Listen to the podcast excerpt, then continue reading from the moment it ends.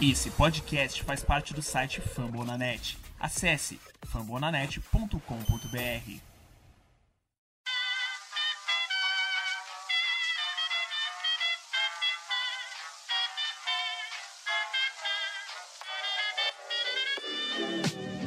Mais uma rebatida forte. E ela tá fora daqui! Uau!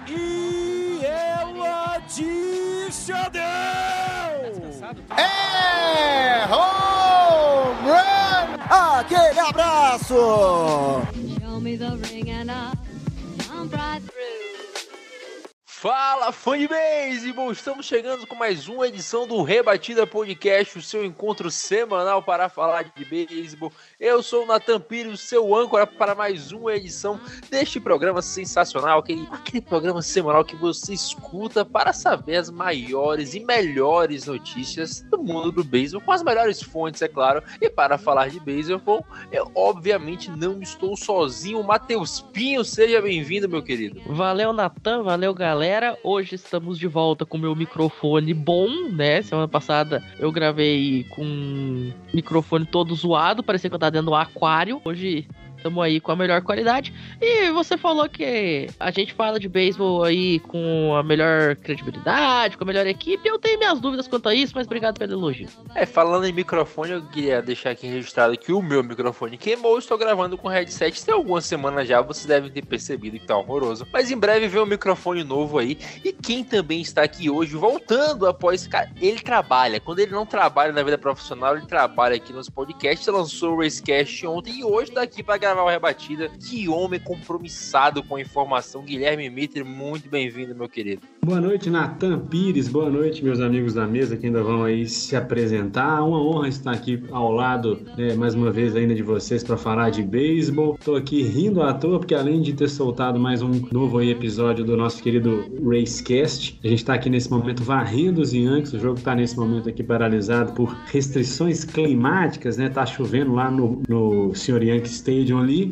Vamos ver se a gente consegue manter essa varrida. Jogo nesse momento 4 a 2 E vamos, vamos em frente. Temos muito assunto e vamos que vamos. Quem também tá aqui com a gente é o Rodrigo Fidalgo, que até semana passada eu jurava que o cara era gaúcho, descobri que o cara é carioca agora. É tudo ruim. Salve Natan, salve todos da mesa. Pô, inacreditável assim me achar um gaúcho, com todo respeito ao gaúcho, mas pô, pelo meu sotaque, meu qualquer coisa no plural você já dava pra ver, mas tudo bem, eu entendo. É, enquanto uns estão rindo à toa, eu tô chorando e muito com o meu time, mas tudo bem. Eu acho que a gente vai falar ainda sobre as datas dos playoffs e pelo visto eu vou ver os playoffs do sofá mesmo, igual grande parte da liga. Muito triste a minha vida. Ô, Natan, só um detalhe. Fica aqui o registro. Que saudades do famigerado Rebatida Gaúcho, quando gravava eu, o João e o Guto tomando chimarrão comendo bergamota no sol. É isso aí. E por último, e menos E importante. bergamota é o quê?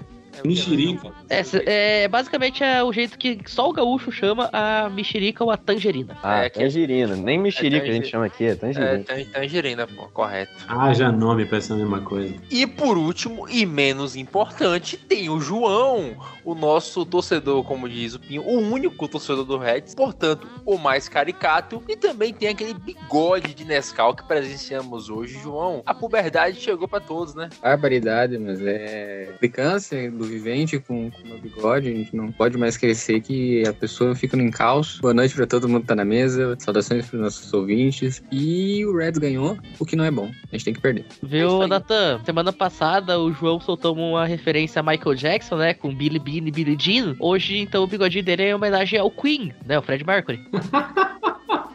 Eu tentei imaginar. É uma grande diferença do bigode do Fred Mercury pro que o João tenta fazer. Mas É a gente. o, o Fred Mercury é sexy, o João é o extremo oposto. Mas tudo bem. Vamos terminar aqui essa introdução e eu volto já para dar os avisos.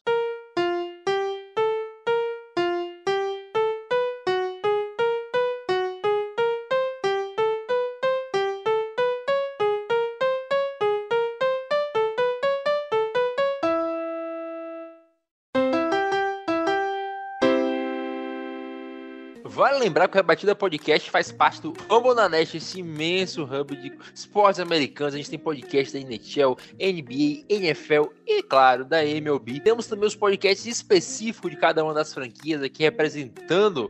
A gente tem o Racecast, o Gigantes do Beisebol, que fala do San Francisco Giants, o Bruteco, que fala do Milwaukee Brewers. Temos também de outras franquias, como Los Angeles Dodgers, Texas Rangers, New York Yankees, San Diego Padres, que voltou o Padres Cast para nossa alegria. Então, Caso não tenha o podcast da sua franquia, fica o convite para que você possa se tornar a voz da sua franquia aqui no Brasil. Basta entrar em contato conosco que nós iremos auxiliar da melhor forma possível.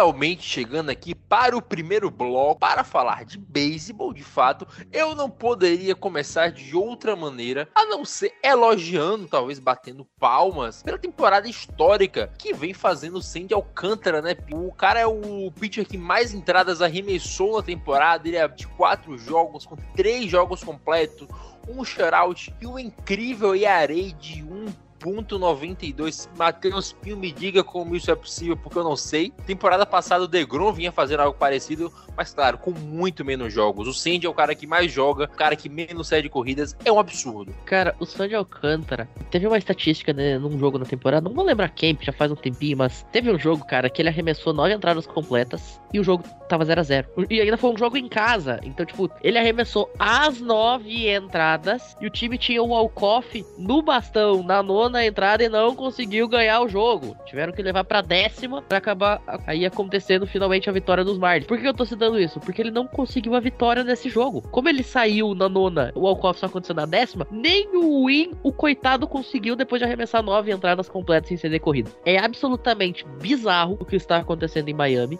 e é absolutamente deprimente o que os Marlins estão fazendo com a temporada do Sandy Alcântara. Tá? É deprimente. E eu posso falar porque meu time também tem dessas de ter arremessadores muito acima da média e rebatedores vesgos. Então, Marles, pelo amor de Deus, ano que vem dá uma mão aí pro Sandy Alcântara. Tem também lá o outro menino, esqueci o nome dele, também lá em Miami, que, que tá jogando uma barbaridade esse ano. Então, pô, Marles, pelo amor de Deus, ano que vem dá um help aí, que é coisa feia. Pablo é, Lopes. Pablo Lopes, isso, exatamente, obrigado. É, cara, o sonho de consumo do, do Guto. O Guto, você se mexe, você respira, tem duas pernas, é decente, é o Guto, que no Yankees, ele já inventa um boato aí, o Lego T. Todo mundo que respira, tem uma, uma areia abaixo de três, ele quer no Yankees. Uh... Só, só, só, um negócio que eu quero comentar. Acabou de acontecer aqui, o senhor Mookie Betts acabou de Pô, eu achei inacreditável pisar, isso. O, o senhor Mookie Betts acabou de pisar intencionalmente no calcanhar do William Adams, tentando roubar a base. E quando eu digo intencionalmente, os dois já estavam de pé e ele meteu a trava da, da chuteira no, no tornozelo do Adams. Eu não entendi foi nada disso aqui, mas beleza. Só não foi ah, pior que o jogos Machado, o Lorenzo Ken.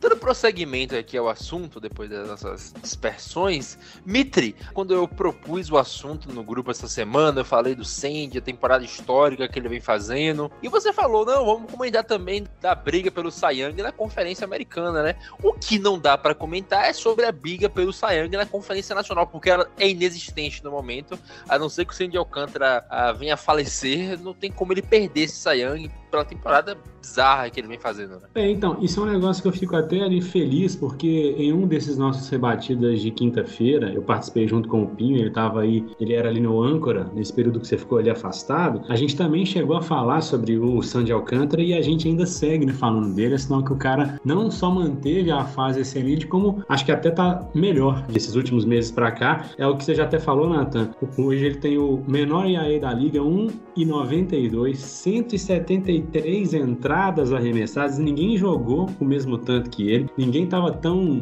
intenso em jogo. Quem está atrás ali é o senhor Aaron Nola, que está com 152 entradas, são 20 entradas a menos, não são 20 ali, jogadores eliminados, são 20 entradas a menos. Tem um, um IP de 0,94, é o sexto menor da liga um repertório de arremesso assim absurdo, né? Joga ali a bola rápida de quatro costuras, tem sinker, tem a slider, tem a curveball, tem a changeup. São vários atributos que na prática vão estar tá tornando um pitcher à beira da perfeição, porque o cara tem resistência, o cara tem precisão, tem repertório, é jovem, 26 anos. Outro dia desses aí, ele arremessou o, o, o, oitavo jogo na temporada com no mínimo sete entradas jogadas e zero corridas na conta. Então, quer dizer, o cara tem esse ano oito jogos que, com, que ele fez no mínimo sete entradas e não cedeu corrida. Um recorde que o Marlins tinha, acho que desde 2012 ou 2015, uma, uma, uma, coisa assim. O que é mais curioso nessa história toda é que ele não tem muito é strikeout. Ele tá com, se não me engano, 152 strikeouts hoje. Eu não olhei as estatísticas depois desse terceiro jogo contra os Padres. Para 173 entradas, 152 strikeouts, strikes, né, melhor dizendo, dá menos que um a cada entrada. Então, quer dizer, o negócio dele é estar é tá sempre forçando ali o contato ruim mesmo. O strikeout é uma consequência que nem sempre vai estar tá ali acontecendo. E aí nessa né? O Marlins, que é um time que você não estava esperando nada, que ninguém estava esperando muita coisa para esse ano, e obviamente na prática também não vai se consolidar em playoff, não é nada disso, que não vão se classificar. Ele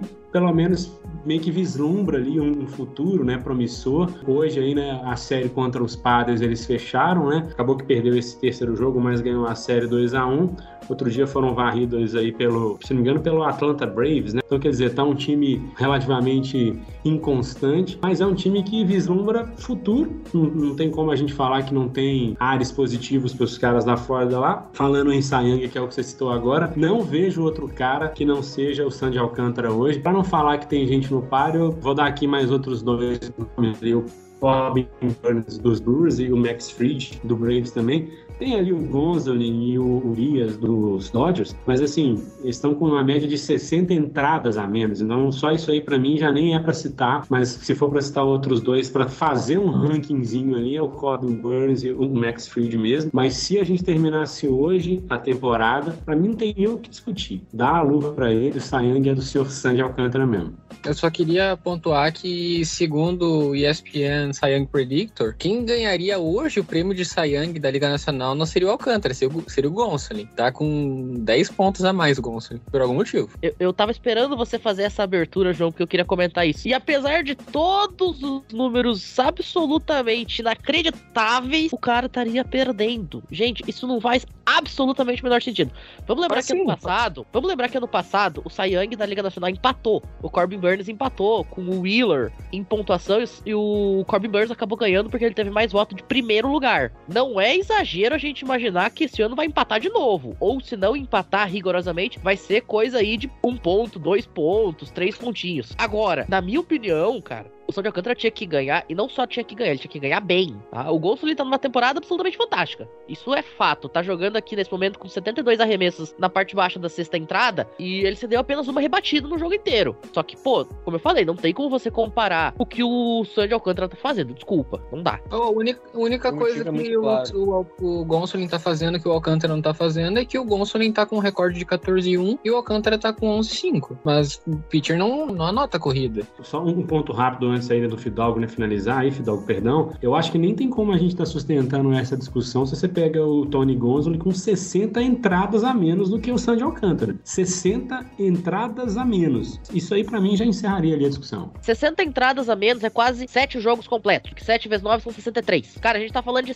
não, não dá. Nem você falou, João. Ah, um tem 14 1, o outro tem 11 5. Meu irmão, que nem eu falei antes, o coitado do Sandy Alcântara teve um jogo que ele arremessou 9 entradas completas e não ganhou o jogo porque o ataque não fez uma corrida. Não dá, pois é, não dá. É, e a gente tem que falar com a dona ESPN o que, que ela tá fazendo. Só a ESPN uma, tá uma maluca, pô. A ESPN tá, tá, tá doido de pedra. Não dá, desculpa, não dá. Uma, uma anedota bem rápida, posso, Nathan? Uma anedota que eu, que eu, li esses tempos sobre o Sandy Koufax. Acho que foi o Jimmy Fox falando. Ele falou assim: Olha, eu entendo como hoje vendo ele arremessando, eu entendo como foi que ele ganhou 20 jogos. O que eu não entendo foi como ele perdeu 5. É mais ou menos isso com o Sandy Alcântara. Cara, teve sequências do Marlins anotar, tipo, duas corridas nos últimos quatro jogos. O João trouxe estatística uma vez de quantas entradas os caras ficaram sem anotar corridas esse ano. É bizarro, pô. O cara não tem nenhum suporte de corrida. E como falou o Mitri que eu ia falar, ele tem 60 entradas arremessadas a mais que o Tony Gonsolin. E, pô, você não pode contar recorde para estatística relevante de pitcher. Desculpa, o que falou o João, o cara não anota corrida. A não ser que seja o Shohei Tani. Mas aí é um caso excepcional, que acontece a cada 100 anos na liga. O Gonsolin perdeu um jogo, uma temporada, tipo, de recorde, mas O Dodgers, que é o melhor time da liga hoje. Ô, Sim, Natan. joga no Marlins. E tem um detalhe, você falou do Otani, até o Otani que anota a corrida, ele ainda perde o jogo. Porque vamos comentar aqui, a gente já falou um, um milhão de vezes aqui sobre a questão do Angels, que parece que todo jogo do Angels é, ah, o Mike Trout bateu três home runs, o Shohei Otani fez algo que ninguém fazia desde 1915 e os Angels perderam pro Tiger. Nem o coitado do Shohei Otani consegue ganhar o jogo sozinho. Você imagina o Sandy Alcântara. Esses dias, Pinho, o o Angels bateu o recorde histórico da franquia de mais home runs no jogo, os caras perderam, pô. É impressionante. Para de chover do molhado e falar do, do Angels, porque o Fidalgo não falou nada ainda. Fidalgo, por favor, meu querido. Tô- estou sentindo falta da sua voz, gaúcha. Gaúcho. Não, eu queria complementar exatamente sobre o, o que vocês estavam falando, né? Dele tá. Do Gonsolin tá à frente. E pra mim, cara, eu vejo um motivo muito claro por ele estar na frente pela ESPN aí, pelo que vocês botaram. Acho que todo mundo que assiste, ou pelo menos acompanha a liga toda, não tem dúvida que o Alcântara tem que ser o Cy Young e disparado, assim. É, o Guilherme citou o Burns, que eu vejo jogos direto. O, o Sandy Alcântara merece muito esse prêmio. E eu acho que a principal coisa que depõe contra o Gonsolin são as entradas. Mas o principal motivo de botarem o Gonsolin na frente é mercado consumidor. É o time que joga. Porque o Gonsolin joga nos Dodgers, entendeu? Ele joga num dos melhores, se não o melhor time da liga. Vão colocar ele pelo mercado que os Dodgers atraem, as vitórias, como vocês citaram, e o, o Alcântara. Quem vê todos os jogos do Marlins, sabe? Se eu vi dois essa temporada, foi muito. O jogo que as pessoas viram do Alcântara, que aí eu acho que talvez tenha surtido alguma curiosidade em quem não acompanha a liga toda, foi no All-Star Game, que ele fez aquela entrada brilhante lá. Três fora direto, assim. O cara foi uma entrada dominante. Foi onde a maioria das pessoas conseguiram ver o, o Sandy Alcântara pela primeira vez e falar assim: caraca, esse cara tava jogando na liga esse tempo todo e eu nunca tinha visto esse cara. Pra Claro. confirmar o que você disse, Fidalgo, pra você terminar seu raciocínio, eu vi três jogos do Alcântara esse ano, pô. Foi um contra o Giants e dois porque eu falei, pô, o Sandy tá jogando, vou assistir. Só por isso. Não tem porquê ver jogo do Marlins fora isso. Exato, exatamente. Eu ia isso. falar Você isso não tem agora, nenhum- Natan. Tem jogo do Marlins que você assiste porque você pensa assim: ah, vamos ver quem vão ser os arremessadores dos jogos de hoje. Meu time tá de folga. Hoje é day off do Milwaukee Brewers. Vamos ver quem que joga. Pô, tem um jogo do São de Alcântara. É esse que eu vou ver. Aí, tipo assim, você olha, ah, quem é o adversário? É o Yankees. Beleza, vai ser 7x0 o, o jogo. Mas as sete corridas vão sair depois que o São de Alcântara sair do jogo. Vai ser na, na nona entrada que vai sair isso aí.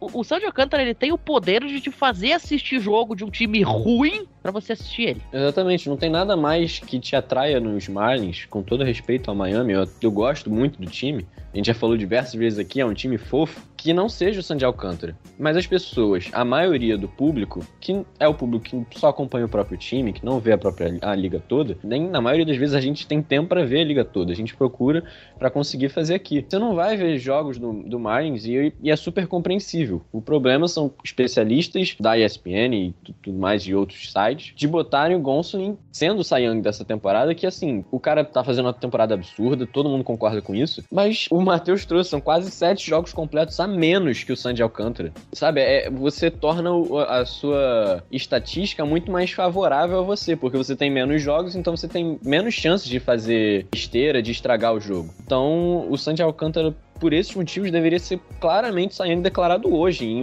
agosto já tinham que estar falando, ó, acabou já, não, nem tenta mais, porque é dele. Pra mim, o motivo é bem claro que seja mercado consumidor, tentar atrair gente dos Dodgers, clicar, sei lá, na matéria ou qualquer coisa assim. Porque Miami não chega na- nas pessoas, é um mercado consumidor muito pequeno. E eu consigo falar disso claramente porque eu torço pros Brewers, que também é, pe- é pequeno o mercado. Velho, É. só pra gente finalizar, Fidalgo, o Sandy, ele tem o menor IAREI, tipo, da liga por ano, no caso, se você acabasse hoje, seria o menor IAREI desde 2018, que foi o DeGrom quando teve .70. O Verlander também tá com menos de 2, o Sandy tá com 1.92, o Verlander tá com 1.95. O IP do Alcântara é 0.94. É bizarro, cara. Isso é muito louco. Eu fui olhar Ô, a estatística. Falei, Caraca, 0.94 de, de WIP. É muito louco isso. Ó, deixa só eu comentar um negócio aqui, porque assim, a gente sabe que aqui no Rebatida tem gente que começa a acompanhar o programa logo que tá começando a entrar no mundo do beisebol, vai lá e digita beisebol no Spotify e acha o programa. Então, a gente tá falando ERA, ERA, para até um- a gente explicar. Presta atenção. Gente, o que que é ERA? ERA é uma média de quantas corridas um arremessador cederia se ele jogasse a partida inteira. O que que a gente tá querendo dizer aqui então? Se o Sandy Alcântara começasse o jogo desde o primeiro arremesso e jogasse todas as nove entradas em cada uma das partidas que ele atuou na temporada, que me lembrem quantas foram, vocês falaram aí mais cedo? 24. 24. Se em cada uma das 24 partidas que ele jogou, ele tivesse jogado todos os arremessos, o time dele teria tomado menos de duas corridas por jogo. Cara, isso não existe, tá? Você fazer 24 jogos e você ceder menos do que duas corridas por jogo. De média, é isso que o ERA quer dizer, traduzido bem a grosso modo. Cara, não, não tem explicação pra você. E o IP já significa o que que acontece na entrada. É, walks e hits por entrada arremessada. Soma os walks, soma todos os hits e divide isso pelas entradas. Se o arremessador conseguir fazer isso ficar abaixo de 1.2, ele já é bom. Se ele conseguir fazer abaixo de 1, ele já é muito bom. O Sandy Alcântara tá conseguindo fazer 0,95. É isso? 0,95? 94. 0,94. Pois é, é uma estatística também ah, absurda. É digno de Sayang concorrendo com voto, voto para MVP. Só Vale- agora. Não, ô João, só- vamos traduzir isso em jogo. Um whip de. Vamos colocar um whip de 1 pra falar cravado aqui. O whip de 1 significa que a cada entrada ele coloca um cara em base, seja por walk ou seja como rebatida. Menos de Mas um. esse, mas esse- não, mas esse cara não vai percorrer o diamante, a não ser que seja um home run. Porque, tipo assim, ele vai colocar um cara em base, mas esse cara vai chegar na primeira, ou vai chegar na segunda, enfim, mas ele não vai percorrer o diamante, isso não vai virar corrida. E home run, Pinho, que ele cedeu 8 no ano. Em Apenas. 24 partidas. Cara, assim, ó, mais, fa- faz quase meia hora que a gente tá falando do São de Alcântara. E isso dá a dimensão da temporada que o cara tá fazendo. Um- uma estatística diz que ele cede duas corridas num jogo inteiro. Outra estatística diz que ele cede uma base por cada entrada arremessada. Outra estatística diz que o cara tem o menor ERA desde 2018. Outra estatística. Cara, assim, desculpa, o que, que a gente tá fazendo ainda debatendo se esse cara é o? A- Ou melhor, a gente não. O que, que a ESPN ainda tá achando Ô, que é o Nathan. debate? Antes de falar, Mitter, só uma coisa pra, pra- a favor do Tony Gonsolin, não que eu acho que ele seja Sayang, mas ele tem um whip ainda menor que o Tony Gonsolin, só ressaltando a temporada muito boa que faz o Tony Gonsolin. Mas pode falar, Mitter. Não, eu só ia falar que eu concordo bastante com o que o senhor Rodrigo Fidalgo falou, a questão ainda de mercado consumidor, o que, o que não é nenhuma novidade, vamos dizer, até em esporte americano em geral, né, essa questão ainda do mercado consumidor sempre acaba pesando mesmo, questão de mídia, de marketing e tal, e que o Sandy Alcântara vai seguir aí, pelo menos até o ano de 2027, incomodando um pouco, sendo em um time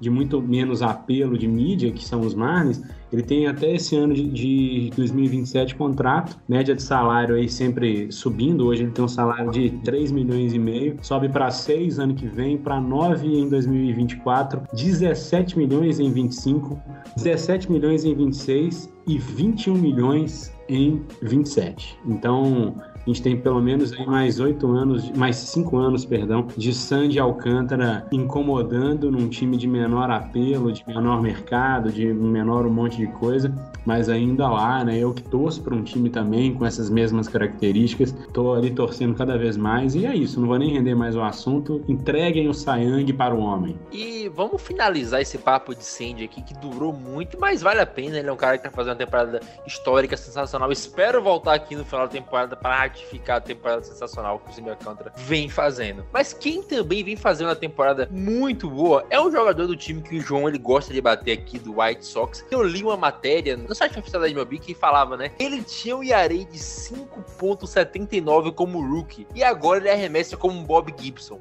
Eu achei genial o título da matéria e vale ressaltar que ano faz o Dylan Cease lá do Chicago White Sox. Ele também tá com ERA dos melhores. Era o menor até o último jogo contra o Astros, que agora o Verlander tem o menor ERA da Liga Americana. Mas o Dylan Cease ainda faz um ano fantástico com seus dois de e 24 jogos. O cara tem 178 strikeouts no ano. O ano do Dylan Cease é muito bom. Uma das poucas coisas perfeitas que a gente pode tirar do White Sox no ano, que a gente esperava que o White Sox fosse muito mais do que seria, mas o Dylan Cease de fato tá sendo talvez o Cy Young da Conferência Americana ou talvez o Justin Verlander. Esse sim é uma briga que vai até o final do ano, né, Pete? Primeiramente, aqui existe briga. E Votaria- muita briga. Hoje, eu particularmente votaria no Justin Verlander. Mas você dá o prêmio pro Dylan Cease não é nenhum absurdo como a gente tá falando que dá pro Gonsolin que seria. Ainda teria o Shane McClanahan aí na discussão, que também tá fazendo um ano sensacional. Mas nesse momento, o Shane McClanahan já aparece como Dark Horse. Agora, cara, que nem você falou, ele tinha um ERA de 5.79 na sua primeira temporada e hoje ele tá com o ERA de 2,9.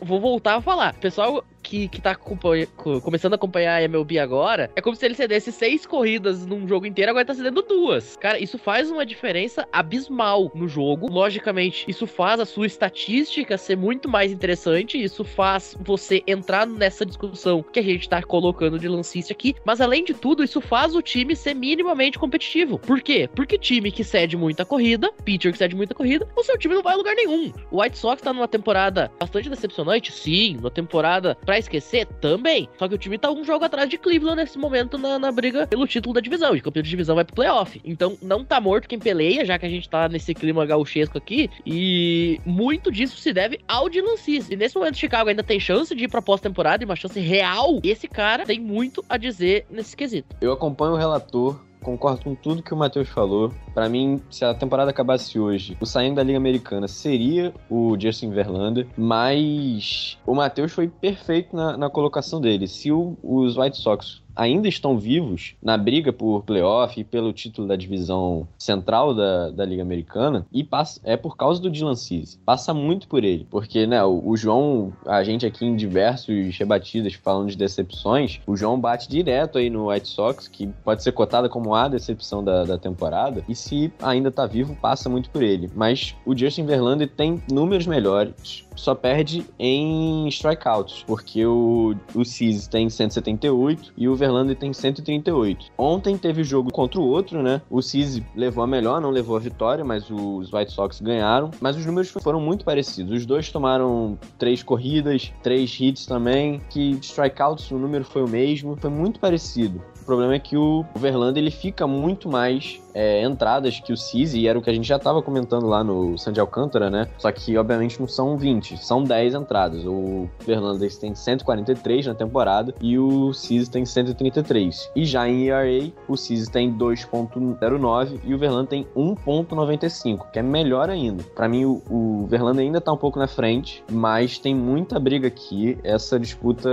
vai continuar até o final da temporada e promete ser muito interessante. Deixa eu traduzir o que você falou do jogo de, de ontem em números, tá? Verlander, 7 entradas completas, 8 hits cedidos, 3 corridas. As 3 corridas foram merecidas, 1 walk, 4 strikeouts. E aí dele é na casa de 1.95. Números do Dylan Cease, então, ontem, nesse jogo contra os Astros. 5 entradas completas, 3 hits, 3 corridas, as 3 merecidas, 3 walks, 4 strikeouts, 1 home run cedido e a de 2,9, como a gente já falou. É isso aí, só pra passar pro João. João que ama bater no White Sox, como eu falei, o Fidalgo lembrou. Ah, João, o que aconteceu com o Cis dele de uma temporada de 5 de areia quando ele era rookie pra 4 depois, depois foi pra 4 de novo, e agora ele fazer essa temporada com 2 de areia é ainda mais importante pro White Sox no ano que eles perderam Carlos Rodon, que era um cara importante na rotação deles, e vem fazer uma temporada meio que decepcionante, que todo mundo esperava que os caras fossem ganhar com folga a divisão mais um ano. O Dylan que ele me dá esperança de que o Hunter Green vai ser assim, porque o Hunter Green também tá tendo um ERA na, na, na casa dos Cucuia. Se o Dylan Cease demorou quatro anos, acho que dá pra dar quatro anos pro Hunter Green também melhorar. Hunter Green, que você ouviu primeiro aqui, vai ser MVP da Liga Nacional. Mas uh, o Dylan Cease, olhando o beisebol savan dele, tu só acha a barrinha no, no vermelho. O cara é bom, velocidade de bola rápida, o giro da bola em whiff, hard hit, slam. O cara é uma máquina, uma máquina de strikeouts. Dylan Cease tá fazendo uma daquelas temporadas para emoldurar, colocar no, no hall das melhores temporadas de, de arremessador que, que a gente viu no, nos tempos modernos. E Justin Verlander, 39 anos e carregando esse time do Astros nas costas, sendo um dos pitchers mais dominantes desse ano. A diferença de idade entre o Dylan Cease e o Justin Verlander são 13 anos. Isso é quase o que eu tenho de anos na minha vida. É esse o nível do quanto o Verlander é dominante, mesmo com a idade dele. Então, se fosse decidir quem ia ganhar o prêmio de Cy Young, se ser um ou outro, eu ia dar pro Emmanuel Cleese, pra não ficar entre nenhum nem o outro. O Emmanuel Cleese também tá numa temporada muito boa com o Guardians e tá sendo a âncora desse time. Tá sendo entre uh, a diferença que faz o Cisi pro White Sox, o Verlander pro Astros e o Cleese pro Guardians, eu acho que o Cleese ele faria mais falta nessa rotação do Guardians. Eu daria o prêmio pro Emmanuel Cleese, mas só pra ser o diferente. E, Mitre, a gente tava falando da evolução de anos que, que o Cisa teve a partir dos anos, né? Só pra você ter uma noção, na última pós-temporada, nos playoffs, o Cisa ele jogou só um jogo. Ele abriu o jogo na série de divisão contra os Astros e ele ficou com um de 16.20. Acho que além de ser importante pro White Sox, a melhora dele, é importante pra ele também como jogador, né? Pra você recuperar de alguns anos não tão bons com um ano fantástico desse e talvez se consolidar pros próximos anos aí como um dos melhores abridores da liga. É, assim, né? Sobrou muito pouco pra falar, né? A turma da mesa já falou mais do que se tem pra falar, mas ainda tem alguma. Só pra gente fazer ali, né? Um, vamos dizer, um, um costurado ali breve. O que, que você vai falar de um cara que nos últimos 14 jogos ele cedeu zero ou uma corrida no máximo? Quer dizer, o cara tá numa fase absurda. Ele tem uma curveball inacreditável, assim, de uns lances que eu já vi mais, até mesmo de highlight, vou ser sincero, que Chicago White Sox é um time que eu não vejo tanto o jogo. É um caso similar ao do próprio Sandy Alcântara que a gente estava falando. Ele tem muito repertório ali de arremesso, tem a curveball, tem, a- um- tem uma, uma bola rápida que ano após ano, eu tava vendo aqui pelo Baseball 7, ele tá com uma fastball que tem a cada ano ela vem tendo um, um, vamos dizer, um crescimento ali de velocidade. Exceto o ano de 2020, que ela estava com uma média de 97 milhas e meio, os outros anos ele tem sempre subido. Saiu ali né, de 96 milhas e meio, 96 e 7, e esse ano está com uma média de 96 e 9. Quando o cara tem repertório e ano após ano o cara tá evoluindo, aí não tem para Diolito, não tem para ninguém lá no White Sox para ele não assumir o protagonismo de ace, e, e é o que o Pinho falou, tá hoje mantendo o White Sox com uma chance, eu acho que não tem tanta, mas se tem alguma, muito é a mão desse cara que tem a possibilidade no ar, né? Um cara que tem muito repertório e eu vejo que o futuro para a Liga Americana em Young vai ficar na mão desses mesmos que vocês já até já citaram. O próprio Shane McClanahan do meu time acabou virando um jogador com menos chance de ganhar, porque desde o All-Star Game que meio que houve uma zica ali de uma certa maneira, ele não, não tem ali performado tão bem de, de lá para cá. Hoje eu vejo que não tem como fugir. Eu até gosto demais lá né, do Verlander, um jogador mais velho, o cara que já veio de cirurgia, lesionado, fez agora uma, uma Tommy John depois de velho, mas é o Cise, porque entendo uma consistência maior e os números falam que por si, uma situação para ele hoje. Se a gente fosse terminar o prêmio, se a gente fosse já meio, vamos dizer, definir o, prêmio hoje, eu também acho que o Sayank seria dele. É engraçado, Nathan, vou fazer o último comentário aqui antes da gente devolver pra você. É engraçado como essa liga americana, divisão central, ela tá se colocando com relação à pós-temporada. Porque assim, tem três times brigando, né? Vamos combinar que Kansas City e Detroit é tchau, obrigado. Mas assim, tem três times brigando: Cleveland, White Sox e Minnesota. Dois deles baseados nos seus arremessadores. O João já colocou muito bem, né? Os dois times dependem demais dos seus aces. Só que Minnesota não é um time conhecido por ter arremessadores bons. É um time que tem um ataque até legalzinho, né? Mas arremessador não tem nada de muito especial lá em Minneapolis. Então, a- até nisso o beisebol ele é engraçado, né? São, são três times que estão separados por meio jogo, um em relação ao outro, né? Cleveland lidera meio jogo na frente de Minnesota e Minnesota tá em segundo meio jogo na frente do Chicago White Sox, que aparece um jogo, portanto, atrás do líder Cleveland. Só um corte rápido aqui, informação em tempo real aí.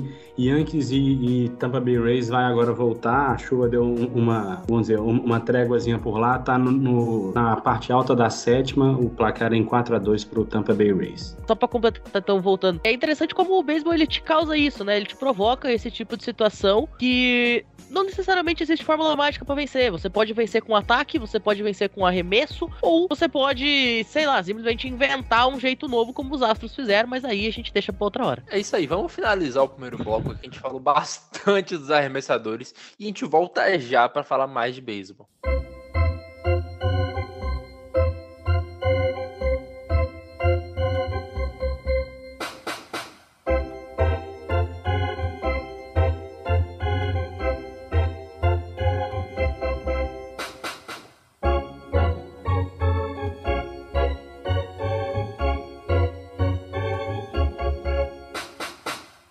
Voltando para o segundo bloco, e agora a gente precisa falar dos campeões, os atuais campeões da MLB, o Atlanta Braves, que os caras não estão para brincadeira, viu, Matheus? Os caras estão se reforçando para o futuro. A todo vapor, perderam o Fred Freeman, mas já trouxeram o osso por alguns bons anos, renovaram com o Riley por 10 anos, e agora essa semana renovaram com outro jogador, é estender o contrato, no caso, né, com o Michael Harris, segundo por 8 anos. Ele que vem fazendo uma temporada de estreia fantástica na Major League, ele tá rebatendo por, com average de 28%, com OPS acima dos 800, com OPS Plus a 24% acima da média da liga. Então é uma fábrica de talentos esse time do, do Atlanta Braves. Eles têm por muitos anos ainda, os caras que eu, que eu citei, esses três, ainda tem Ronald Acunha por muitos anos. É um time muito talentoso e está fazendo questão de investir nesses talentos por vários outros anos. Eles têm o Max Fried também, que tem contrato de 2024 para 2025. Então são muitos anos com muito talento nesse time. Novamente, Nathan, vamos colocar isso em números. Tempo de contrato de, dos principais jogadores dos Braves rapidinho. Austin Riley, 2032. Matt Olson, 2030. Michael Harris, 2030. Ronald Acunha Jr., 2028. Vogue Grissom, 2028. Ozzy Elvis, 2027. Spencer Strider, 2027. William Contreras, 2027. Kyle Wright, 2026. Max Fried, 2024. Como é que você vai olhar para um lineup desse, para um time com esse tipo de contrato e não vir imediatamente na sua cabeça que a janela de título ela vai se manter? Vamos lembrar, é o atual campeão. Ok, perdeu o seu principal jogador, é bem verdade, mas não muda o fato de ser o atual campeão e a gente já falou aqui 900 milhões de vezes que um jogador só sozinho não significa absolutamente nada. Tá aí o Angels para não deixar a gente mentir. Então você tem uma boa rotação, uma rotação aí não só com o Fried, mas também com o Ian Ederson, próprio Strider, você tem uma rotação sólida, você tem um ataque excelente, você tem uma divisão que na maioria das vezes te ajuda a chegar longe, né? Esse ano é um caso um pouquinho diferente, a gente tá vendo que o Mets aparentemente não vai metar e o time do, do Phillies aparentemente finalmente vai conseguir chegar na pós-temporada, né? Geralmente o Mets meta e o Phillies também meta. Miami e Washington, bom, é Miami e Washington. Mas fato é que Atlanta tem um time muito bom, jogadores jovens com contratos muito longos e principalmente, que é o que realmente vai te fazer ganhar jogos, é um time entrosado e que tem geralmente um calendário interessante e consegue transformar isso de fato em chegar na pós-temporada. E aí é aquilo que eu sempre falo, cara. Eu falo isso toda semana, mas toda semana eu gosto de dizer. Temporada regular serve para você chegar em outubro. Se você chegar em outubro, a coisa muda. Eu duvido que qualquer pessoa do mundo que não fosse torcedora do Braves no passado teria falado que o Braves seria o campeão da World Series. O Bira tá leal, assim como eu, mas eu gosto de falar que o Bira também fez isso para tirar a culpa dos meus ombros. Colocou que o Brewers ia varrer o time de Atlanta na, na primeira rodada dos playoffs. E aí os caras foram chegando de forma copeira e peleadora e foram campeões. Então, esse time ele tem base para chegar em outubro todo ano. E aí, meu amigo, depois que você chegou em outubro, o caos está instalado. Vamos aí dar uma geral sobre o senhor Michael Harris The Second, né? Ele já, ele já entrou esse ano com o status para ser um dos candidatos mais fortes ao Rookie of, of the Year, né? Tem aí junto com o Julio Rodrigues do, dos Mariners, mas ele chegou nesse mesmo patamar. Menino de 21 anos, acabou ali pegando um contrato, como já foi falado aí, de mais 8 anos, 72 milhões de dólares por esse período. Tem uma club option para mais dois anos, seria ali 15 milhões no primeiro ano e 20 no segundo ano, isso ali para 2030, né, e 31 para esses dois ali na Club Options. O movimento que até o Tampa Bay Rays meu aqui fez com o Vander Franco, né, um time de muito menor orçamento, encontrou um talento e já quis logo ali né, garantir. O caso que a gente fez com o, o Franco foi um contrato de 11 anos, 182 milhões, foi um, um bem mais, né? Mas enfim, Michael Harris II, né, um campo externo de responsa que o, os Braves vão ter, não que não tivesse tivessem já, mas agora mais ainda, como já foi falado aí, Ronald Acunha Jr., Michael Harris II, Ed Rosário, que ficou um tempo fora, Adam Duval, esse sim tá lesionado ainda. Não duvidem do senhor Alex Antopoulos, o cara já mostrou que na deadline, para renovar, o cara sabe fazer as melhores artimanhas ali, o cara é um caçador de, de talento, né? Foi assim que ele fez ano passado e levou o time ao título. É um menino que chega com muita lenha ainda para queimar, né? Jovem demais, o cara chegar na Major League Baseball com 21 anos já é um feito e tanto. O Atlanta Braves que chega com uma chance altíssima de playoff, né? É, já é bem dizer ali quase certo que vai acabar beliscando um, uma das vagas, mesmo que seja uma vaga de wild card. Estão ali atrás dos Mets hoje, que bem dizer estão com a mão na, na taça para levar essa divisão. Um, um, time que tem se virado muito bem, eu tô falando dos Braves, apesar de algumas lesões importantes. O próprio Ozzy Alves aí que o Pinho citou que tem esse contrato longo tá fora. O Adam Duval que a gente já falou também tá fora. O Ed Rosário já tá agora de volta, mas também ficou o início lá da temporada fora também. E o time segue lá no páreo, segue com vaga bastante assegurada, né? Não tem nada definido, mas está bem no páreo, tá com umas duas ou três vitórias de vantagem para hoje sair fora dos que estão se classificando. Então tem que realmente manter os meninos mesmo, tem que fazer as adições que precisa, tem que renovar, tem que já fechar contrato longo, seja lá o que for. A gente só deseja sorte aí para o senhor Michael Harris the second, porque querendo ou não, a, a liga inteira se beneficia com inovação, né? Gente nova chegando, talento novo chegando. Quem ganha acima de tudo é o esporte. Boa sorte aí para o senhor Michael Harris. João, meu querido, você que não entende sobre o que é ter um time bom, quanto mais ter um time bom por muitos anos, eu quero saber como você se sente vendo o Braves montar uma base de talento tão sólida, por no mínimo, pelos próximos 10 anos. Cara, eu tava pensando justamente isso. Eu não consigo lembrar quando é que foi que saiu a última renovação de contrato no Reds, por causa que o jogador sai na pré-arbitration. Winker, Castellanos, o Castellanos saiu na free agency, na verdade. O Castilho. De vez em quando eu sou meio masoquista, eu pego os jogadores que o Reds poderia ter. Se tivesse uma diretoria competente, cara, seria um time que teria pelo menos 90 vitórias. É, por exemplo, se o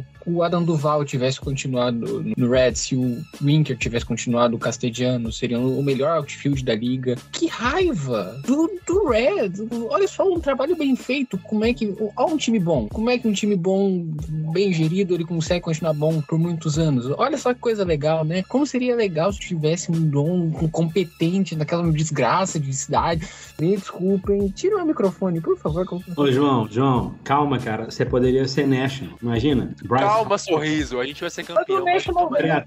Né? National em 2019. O Brass não ganha nada desde que o Barry Larkin tava, tava no auge. Inclusive, nada a ver com o assunto, mas Barry Larkin, treinador da seleção brasileira, gosto muito deles por esse motivo. Levou a gente pro WBC de 2013. Melhor shortstop da liga na história. Brandon Crawford. Agora, Rodrigo Fidalgo, meu querido, você também que tá meio chateado com o que o front office do Milwaukee Brewers vem fazendo, né? Principalmente depois daquela trade deadline, você chegou aqui revoltado com o que aconteceu. E engraçado, né? O Josh Hader, depois que chegou lá no Padres, ele quase não tem jogado. Ou o Padres ganha por muito ou perde por muito. Então o Josh Hader tá jogando uma vez a cada cinco jogos.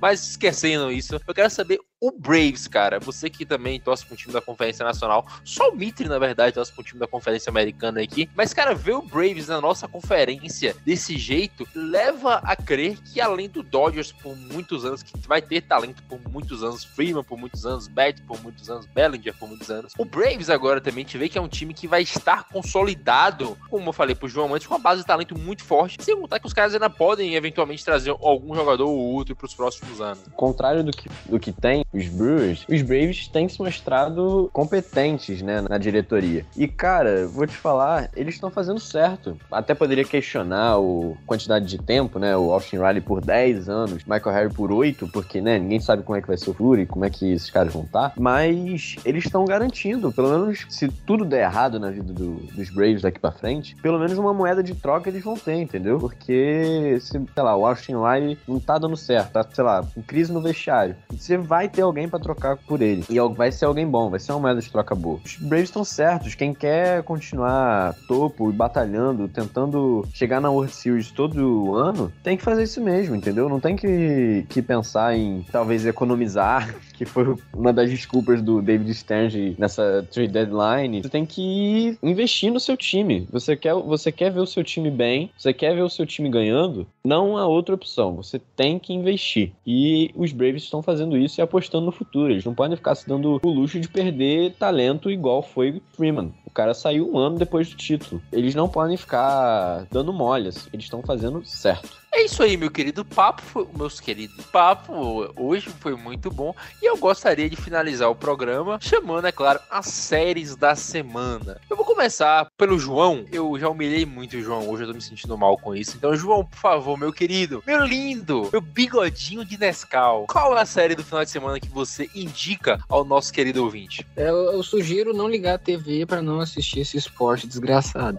Não, tô brincando. É, se tem uma, uma série boa pra assistir, uma série pros nossos ouvintes mostrarem pra quem nunca assistiu a partir de beisebol na vida, Reds e Pirates. Dois dos melhores times da, da Liga Nacional, ambos com uma rotação muito boa, ataques potentes. Vai ser realmente um duelo que a gente vai ver se repetindo na pós-temporada, daqui uns 10 anos. É com certeza uma série que vai sair fogo, dois times brigando muito fortes pra ver quem fica com o número 1. Um. Essa série que eu vou deixar pros nossos ouvintes, Reds e Pirates, e vai ser. Vocês não vão se arrepender. É isso, menos com menos é mais. Meu querido Guilherme Mitre, a sua série da semana. Pô, vamos de Yankees e Blue Jays, né? Uma série gigante aí de quatro jogos no Bronx. O Yankees é em crise. Nesse momento estamos aqui à beira da varrida, apesar que os Yankees estão com as bases lotadas, só um apenas é eliminado no, na sétima entrada, então ainda eles têm chance de sair pelo menos com uma vitória, mas a série já é nossa. Então, enfim, a gente não pode deixar que um cenário, a gente não pode deixar de falar que é um cenário de crise, uma crise entre aspas, é verdade, porque os caras estão com 10 vitórias de frente na American League East, mas é um cenário que não é dos mais favoráveis. Os caras vêm com 10 derrotas consecutivas caso percam hoje. Então, assim, de certa maneira, são jogos que impactam para os dois times, um para sair da zica e o outro para ver se, ah, se realmente se consolida ainda mais em vaga de playoff, rivais de divisão. Então, vai ter muito pitcher bom ali, né? O primeiro jogo vai ter José Berrios contra Frank Montas, vai ter Gaussman, vai ter Garrett Cole, vai ter Nestor Cortez. Eu sei que eu vou estar de camarote assistindo esses dois se pegarem nesses quatro jogos. A gente vai estar com uma sériezinha aí contra o Kansas City Royals. Mas para quem quer ver um beisebol teoricamente de muito alto nível, Yankees e Blue Jays é a série. Tem quatro jogos aí pra galera se deliciar. É isso aí. E meu querido Rodrigo Fidalgo, a sua série do final de semana. Tava comemorando aqui até agora o RBI do Yelich. Meu Deus. Olha, tem bastante série boa essa semana, hein? Mas eu acho que eu vou de Astros e Braves, né? A gente tava comentando aqui sobre Verlander, que é o ace dos Astros. Uma ótima temporada, um ataque muito bom, uma rotação muito boa. Para mim, ainda mais com a sequência dos Yankees, se tornou o favorito para chegar na World Series. Os Braves, a gente acabou de comentar sobre o assunto, é um timaço, então vai ser uma série também de muito alto nível e deliciosa pro fã de beisebol se deliciar. É isso aí. E a minha recomendação para você vai pela briga pela divisão central da Conferência Americana entre White Sox e Cleveland Guardians. Para finalizar, você, Matheus Pinho, qual a sua sugestão que você tanto fez suspense a gravação inteira? Na verdade, eu vou deixar duas: a de verdade e a de zoeira. A de verdade, cara, por mais talvez zoado, eu vou falar de Baltimore e Red Sox. Por que Baltimore e Red Sox? Porque Baltimore, que a gente falou semana passada, é o time que do nada apareceu em zona de playoff, ninguém sabe como, ninguém viu surgir, ninguém acompanhou o passarinho começar a bater as asas lá na Birdland. Red Sox, bom, é o Red Sox, né? Nunca deu o Red Sox por morto, por mais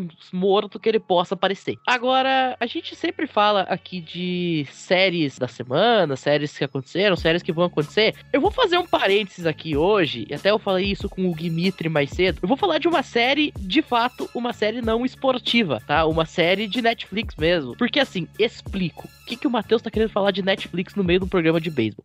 Saiu ontem na Netflix o documentário Untold, contando a história do Manti Teal. Quem foi Manti Teal, meus caras? Ele foi um linebacker da Universidade de Notre Dame em 2012, que teve uma temporada fantástica, quebrou recordes que duram até hoje no college football. Ele chegou a, a liderar, bateu o recorde histórico de mais interceptações por um linebacker, ficou como vice-campeão do Heisman Trophy, perdeu apenas do Johnny Manziel. Enfim, uma temporada absolutamente fantástica, liderou Notre Dame até a final nacional. E tudo isso envolto numa questão que ele havia descoberto o falecimento da avó e da namorada na mesma noite. Então, tipo, foi uma história de superação incrível nos Estados Unidos na época. O problema é que a namorada não existia. O cara tinha sido vítima de um catfishing, tinha sido enganado. E essa série, esse documentário que saiu ontem na Netflix, conta toda essa história. Um documentário em duas partes, é duas horinhas, dá pra sentar e assistir de boa. Cara, assistam que tá absolutamente impecável, tá? Netflix caprichou. Então, um documentário esportivo aí. Pra você que tiver meio de molho antes de começar os jogos da Major League Baseball, vale muito a pena. É isso aí. Mais uma vez eu quero agradecer a sua audiência no programa de hoje. De antemão,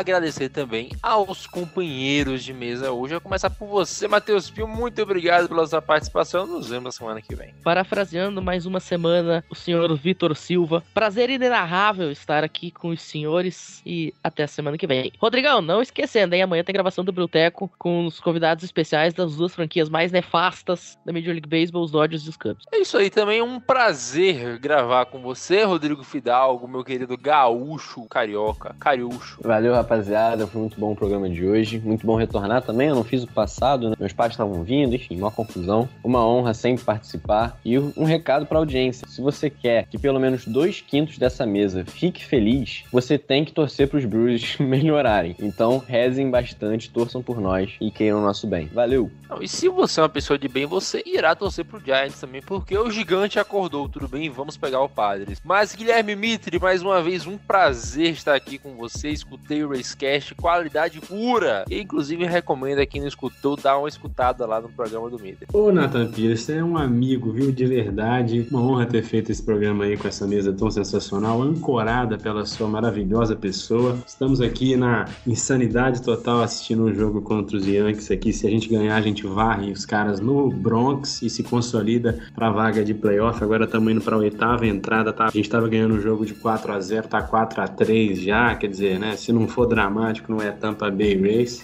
Muito obrigado pela honra do, desse nosso, de você ter me chamado, pela honra do programa. Espero que a gente esteja de volta na quinta-feira que vem. Abraço. Go Brewers, Go Rays, Go Giants, Go Reds principalmente. O melhor time da liga, só não vê quem não quer. Valeu quem tá aqui até agora e um abraço. É isso, todo mundo tenta, mas só o Reds é penta, como diria o nosso João Bigodinho de Nescau. E com isso, né, por último, novamente, portanto, menos importante, João, foi um prazer estar com você, meu querido. Por último, porque o Reds tem que ficar em último para conseguir a pick número 1 um do draft e draftar o Dylan Cruz.